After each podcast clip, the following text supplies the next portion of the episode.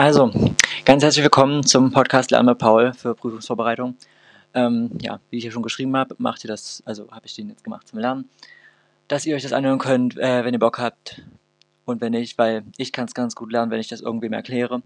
Und hoffentlich könnt ihr es durchs Hören jetzt auch ein bisschen besser lernen und wir kriegen das schon hin. Weil, warum nicht? Wir sind doch sowieso die geilsten. Hallo, die Parallelklasse. Naja.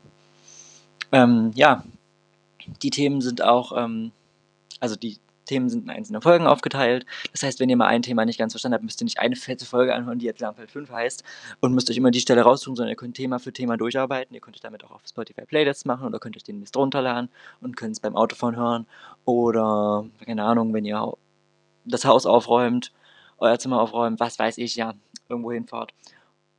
Who cares?